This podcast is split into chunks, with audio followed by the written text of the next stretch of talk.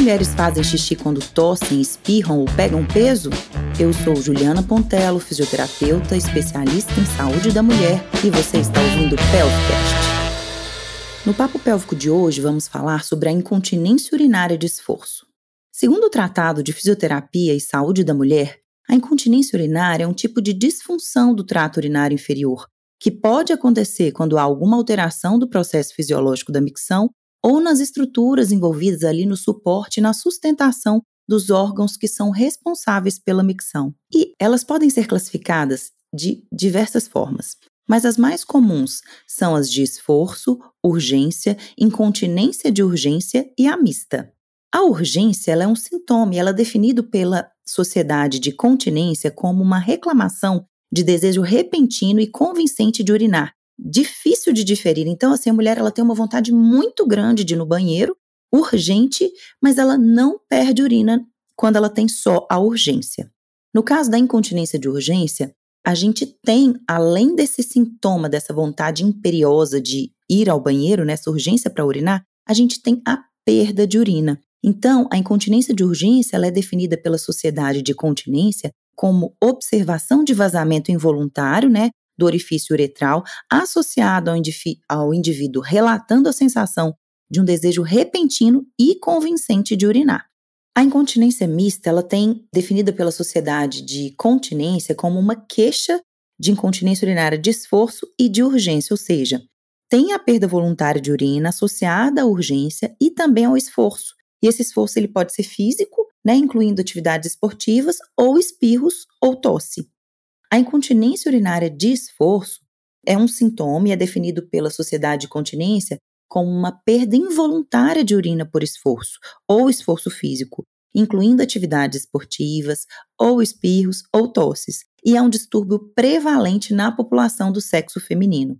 A incontinência urinária é um problema médico global que ocorre em todas as faixas etárias, em diferentes países, culturas e etnias. A prevalência ela vai variar de acordo com o tipo e a definição, né? É uma, uma patologia muito comum no mundo inteiro, principalmente em mulheres acima de 50 anos. E ela é maior com a idade, porque está ali relacionado com a menopausa. Especificamente falando da incontinência urinária de esforço, ela é o tipo mais frequente, com prevalência de 51% da população. E quais são os fatores de risco para incontinência urinária de esforço?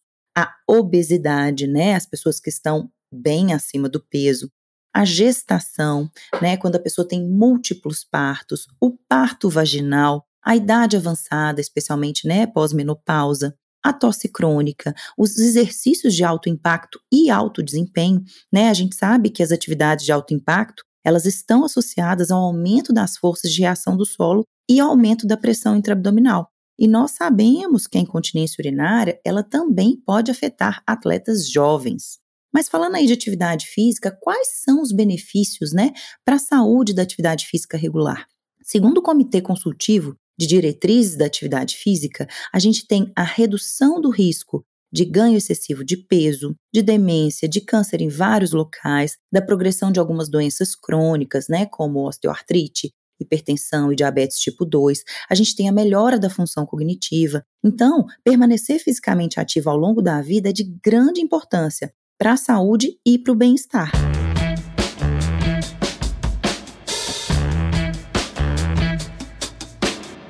Como definições, eu trouxe aqui para vocês que a incontinência urinária de esforço, então, ela é a perda de urina durante o esforço, ou exercício físico, ou durante o espirro ou a tosse. A incontinência atlética é quando essa perda involuntária de urina ela acontece apenas durante a prática do esporte. E ela afeta corredores de longa distância, jogadoras de basquete, de vôlei, praticantes de mini trampolim e as praticantes do crossfit. Nós sabemos que a função adequada do assoalho pélvico ela é importantíssima, ela é crucial para neutralizar esses aumentos de pressão intraabdominal e as forças de reação do solo que ocorrem durante essas atividades. E se a gente puder, assim, só para a gente poder entender, né? Quando a gente faz, por exemplo, comparativamente, um treinamento de força extenuante e atividade de alto impacto. No treinamento de força, né, que é quando a gente faz o levantamento de peso, a gente tem altos aumentos de pressão intraabdominal e baixas forças de reação do solo. Já nas atividades de alto impacto, como por exemplo saltar e correr, a gente tem menores aumentos de pressão intraabdominal, mas em compensação, a gente tem alto impacto das forças de reação do solo. Para a gente poder entender sobre essas forças de reação do solo que o assoalho pélvico deve suportar. Quando a gente corre, é de mais ou menos de 3 a 4 vezes o nosso peso corporal. Pensa aí, é coisa demais, né? Quando a gente salta de 5 a 12 vezes o peso corporal. Então, assim, aumenta muito, né? A força de reação ao solo aumenta muito o peso que o assoalho pélvico deve suportar. E quais são as condições que vão aí contribuir para a incontinência urinária? Nós sabemos que as hipóteses mais estudadas hoje são o impacto direto, né, que acontece aí no assoalho pélvico, que vai ocorrer através desse aumento da pressão intraabdominal durante os exercícios, né, como levantamento de peso e o trampolim. O impacto direto ele vai estar relacionado ao comprometimento do suprimento sanguíneo da fibra muscular, né, que leva essa fadiga, principalmente em modalidades de resistência, né, como por exemplo a corrida. Nós sabemos que também as alterações hormonais, como o hipoestrogenismo, afetam diretamente, né, o assoalho pélvico. E o que, que acontece? Qual que é o desfecho disso tudo? a gente tem um enfraquecimento dessa suspensão, né, das faces e dos ligamentos que apoiam esse sistema muscular. Vamos falar aí um pouquinho também, para a gente poder entender desse sistema, né? Vamos falar aí desse assoalho pélvico. O que, que é esse assoalho pélvico? Ele é a parte inferior da nossa pelve. Ele é formado por músculos e tecidos conjuntivos, né? Os ligamentos e as faces. E eles trabalham juntos para formar esse suporte estrutural para a região pélvica, né? Para evitar os vazamentos urinários, a protusão de órgãos. E nele existem três aberturas que permitem a saída dos componentes das vísceras pélvicas: o esfíncter anal, o uretral e o vaginal. Mas para que serve o assoalho pélvico? É ele que dá a sustentação dos órgãos pélvicos. É ele que mantém a continência da urina, das fezes. E ele também permite o esvaziamento da bexiga e da ampola retal. É o assoalho pélvico que faz, que consegue fazer, né, quando a gente precisa de postergar a ida ao banheiro, quando a gente precisa de adiar essa ida ao banheiro, a gente faz a contração desse assoalho pélvico e a gente consegue inibir a contração do detrusor, que é a musculatura ali da bexiga. Então, ele é extremamente importante, né? Quando a gente está com muita vontade de fazer xixi, mas a gente não está no momento adequado, a gente precisa de esperar um pouquinho. Então, a gente faz a contração desse assoalho pélvico e consegue postergar a ida ao banheiro. O assoalho pélvico ele faz parte também da atividade sexual, principalmente da manutenção da excitação e ele também auxilia na lubrificação. O assoalho pélvico ele permite, né, a saída do bebê pela vagina, então ele permite o parto vaginal, né? Essas estruturas elas vão se alongar até mais ou menos 200% para permitir a passagem do bebê. Além disso, a gente sabe que o assoalho pélvico ele participa também da estabilização da postura.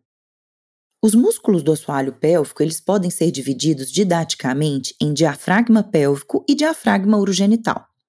O diafragma pélvico ele é composto pelo coxígeo e pelo elevador do ânus, né? E os elevadores do ânus são três: o pubo retal, o pubo coxígeo e o ilho coxígeo. Já o diafragma urogenital, que é a parte mais externa, né, que a gente também chama de períneo, ele é composto pelo isquio cavernoso, bulbo esponjoso, transverso superficial e transverso profundo e o esfíncter anal externo. Vamos falar agora um pouquinho sobre os músculos elevadores do ânus, porque eles são a parte mais importante e maior do diafragma pélvico. Eles vão fechar quase todo o diafragma pélvico, né? Associados ali ao coxígeno, que são os principais músculos, né? Os levantadores do ânus são os principais músculos que vão dar esse suporte pélvico a todos os compartimentos eles são músculos que nunca relaxam completamente, eles vão estar com uma pré-contração, exatamente para que se mantenha a continência urinária e fecal.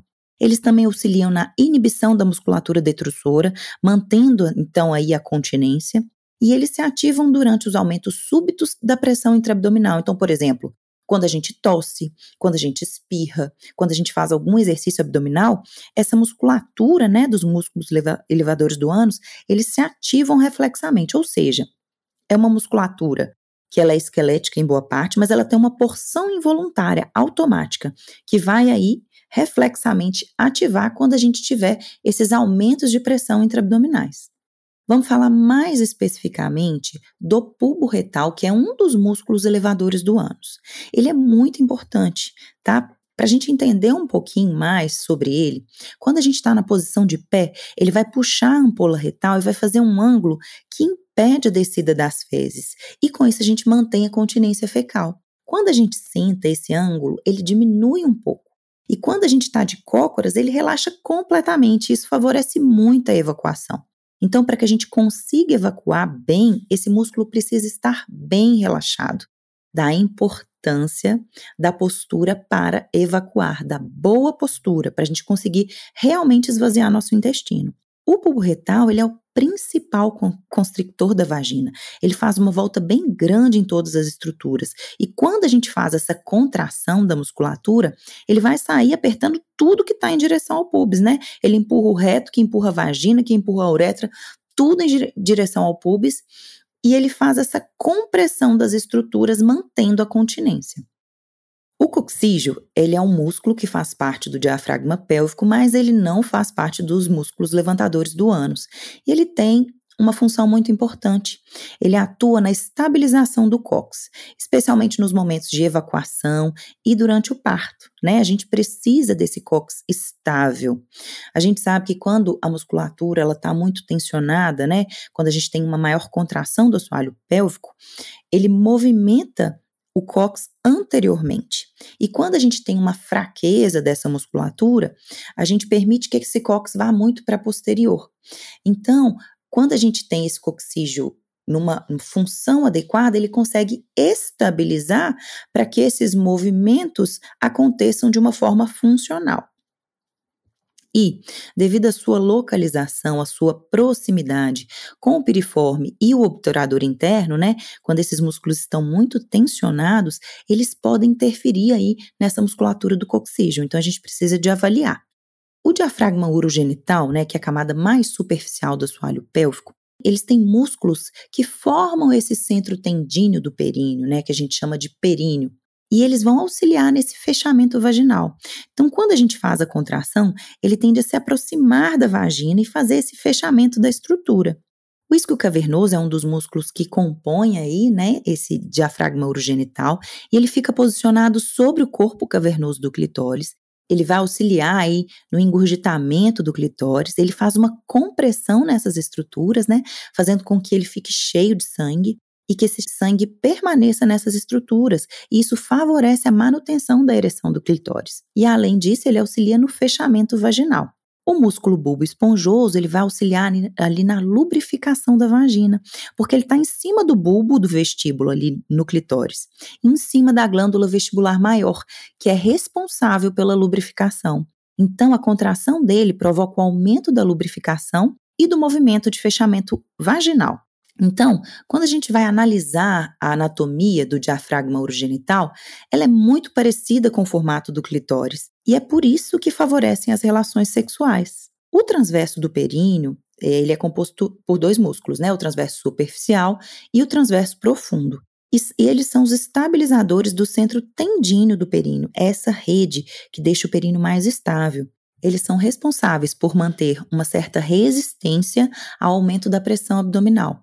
Então, quando a gente tosse, quando a gente espirra, a tendência é essa pressão intraabdominal, que essa pressão seja direcionada para o assoalho pélvico e que eles desçam, que eles tenham uma descência dessa musculatura. E essa musculatura, ela estabiliza e não deixa que desça esse períneo. O esfíncter anal externo, ele vai fazer a constrição do canal, o fechamento, ele vai resistir a uma defecação, né? Então, qual o que, que acontece? O pulo retal, que a gente falou anteriormente, ele faz o ângulo para manter a continência na postura de pé. Mas quando a ampola retal ela já está cheia e a pessoa apresenta um desejo evacuatório grande, quem vai manter essa continência, quem vai segurar essa defecação é o esfíncter anal. O esfíncter anal externo ele vai auxiliar na sustentação desse corpo perineal. Ele é o espelho do nosso assoalho pélvico. Ele tem uma contração de fácil visualização. Então, é, é, é mais fácil a gente olhar para a contração do esfíncter anal externo para a gente avaliar esse assoalho pélvico. Falando agora da composição das fibras musculares do assoalho pélvico, nós sabemos que a, que a maior parte, né, o maior padrão de contração é o lento. A gente tem maior capacidade de sustentação. Então, 70% das fibras são tipo 1, que são as fibras lentas, que fazem a contração e mantêm essa contração por um período de, de tempo. Elas são mais resistentes. Elas não fazem aquela contração no nível máximo, mas elas conseguem sustentar essa contração. Já os outros 30% são as fibras do tipo 2, que são as rápidas. Elas contraem rápido, fadigam rápido, né? elas têm força e velocidade, elas conseguem dar potência, gerar aquela contração máxima. Elas contraem rápido, mas elas soltam rápido. Para a gente poder entender melhor, então, as mulheres continentes, elas fazem automaticamente a pré ou a co-contração dos músculos do assoalho pélvico antes e durante as atividades de impacto, mas elas não estão cientes dessa função automática. Já as mulheres com incontinência urinária de esforço, elas podem aprender a fazer essa pré e essa co-contração dos músculos do assoalho pélvico com o acompanhamento e o tratamento da fisioterapia pélvica. Daí a importância desse acompanhamento.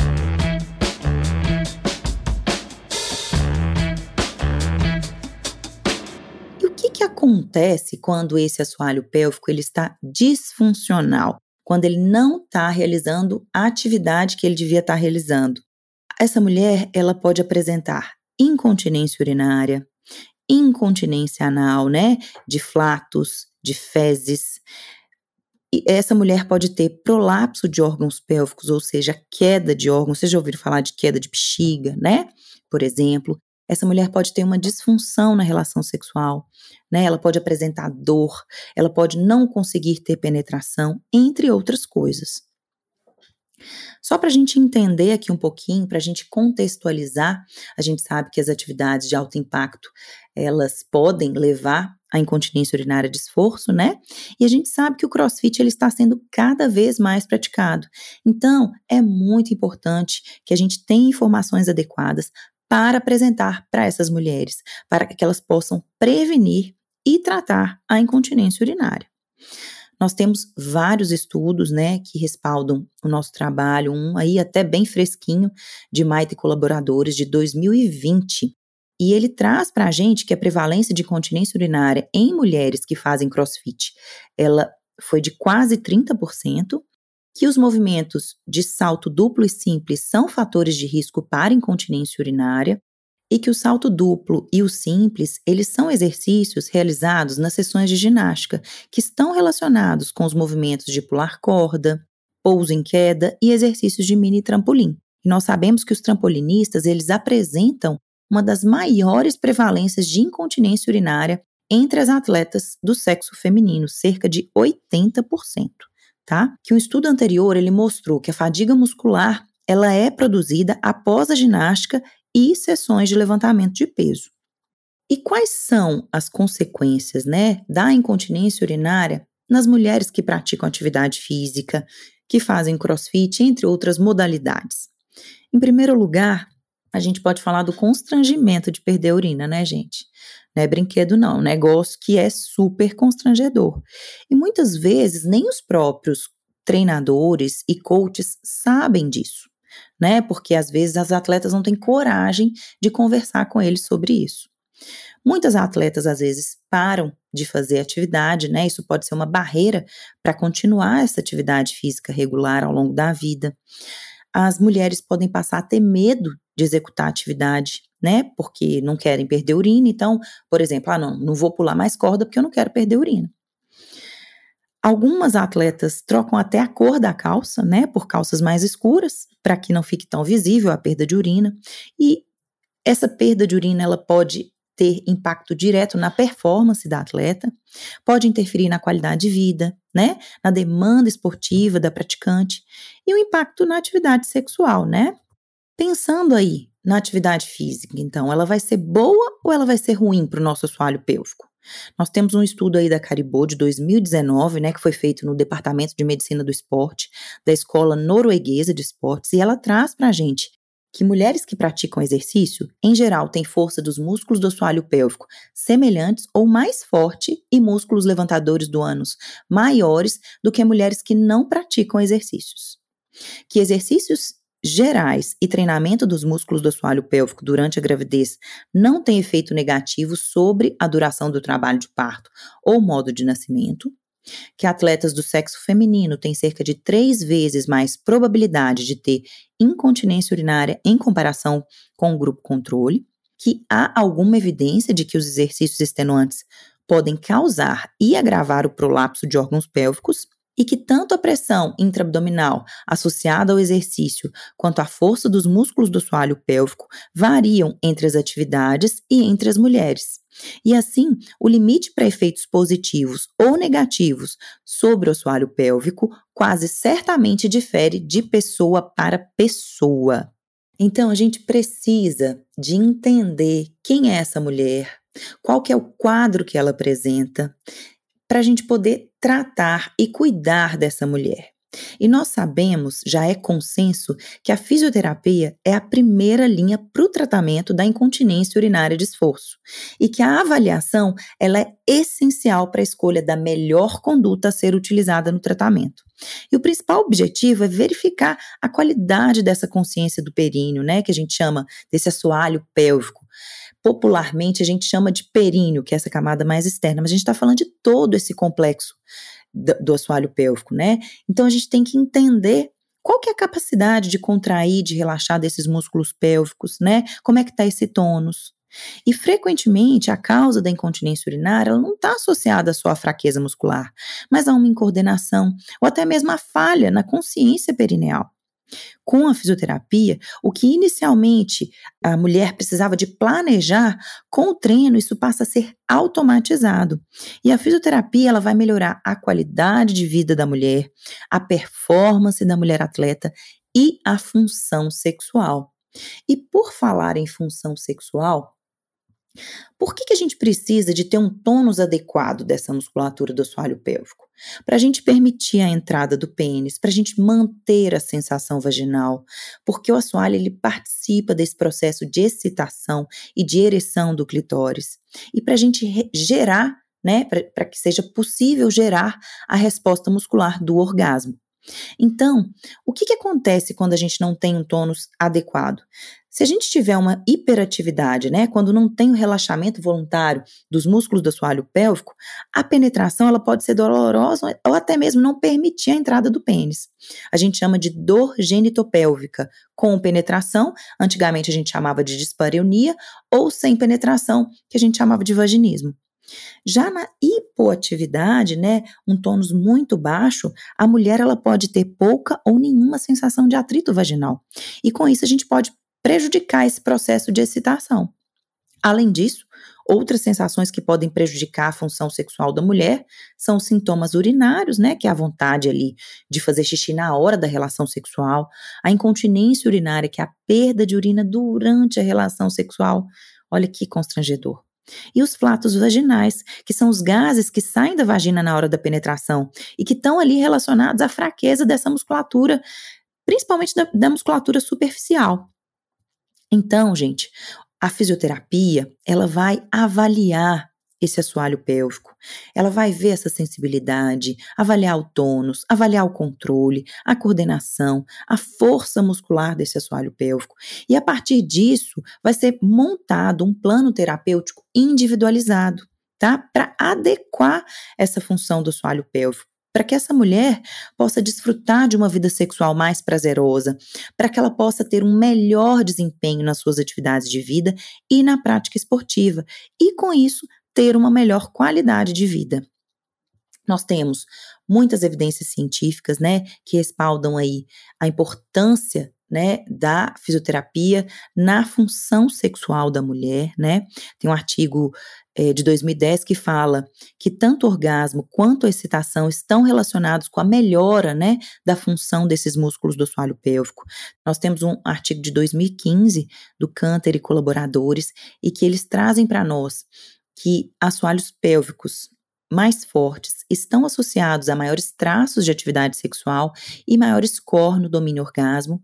Em um artigo de 2017 do Nasapur e colaboradores, é, em que os exercícios do assoalho pélvico foram preditores para melhora da satisfação sexual. Então, muito, muito importante a fisioterapia na saúde da mulher, né? E quais são os tipos de recurso que são usados na fisioterapia? A gente tem a cinesioterapia, a gente tem os exercícios associados ao toque vaginal, né? Os reeducadores, os cones vaginais, o biofeedback, a fotobiomodulação, né, que é o laser, a eletroterapia, a game terapia pélvica. Então, assim, é um, uma ampla gama de, de recursos para a gente poder trabalhar e adequar a função desse assoalho pélvico.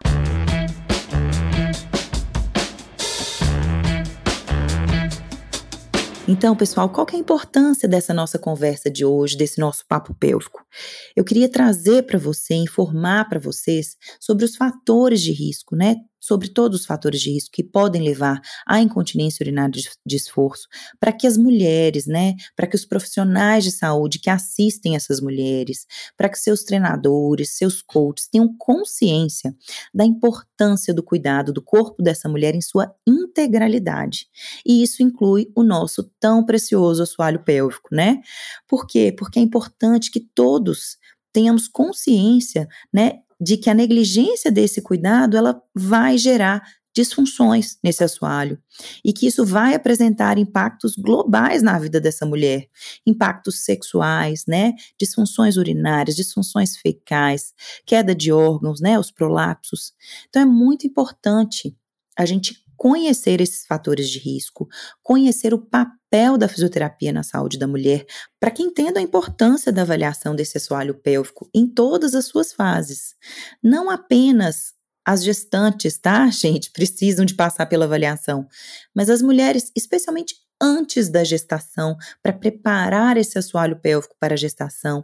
As mulheres, antes de começarem uma atividade física, é importante avaliar esse assoalho pélvico, até para conhecer e para entender como que faz essa contração. Isso é muito importante. A gente sabe que a prevenção, ela tem que ser soberana em todos os pontos e especialmente para as mulheres que praticam atividades de alto impacto, para que elas possam manter seu desempenho na atividade escolhida, né? Para que elas se sintam seguras para a prática esportiva, para que elas entendam que a modalidade que elas escolheram, que elas requer um acompanhamento para prevenir as disfunções do assoalho pélvico. Então, mulheres e profissionais de saúde e coaches e todos os treinadores, cuidem dessa mulher. Essa mulher ela merece um treinamento personalizado, tá? Mulheres, não é normal sentir dor na relação sexual. Perder urina não é normal. Não aceitem que essas gotinhas façam parte do seu dia a dia, tá? Porque molhada é só de suor. Espero que vocês tenham gostado do nosso papo pélvico de hoje. Sigam as nossas redes sociais no Instagram Juliana Pontelo, Pontelo com dois L's e o nosso Pelvicast. Aguardo vocês no próximo episódio. Até mais!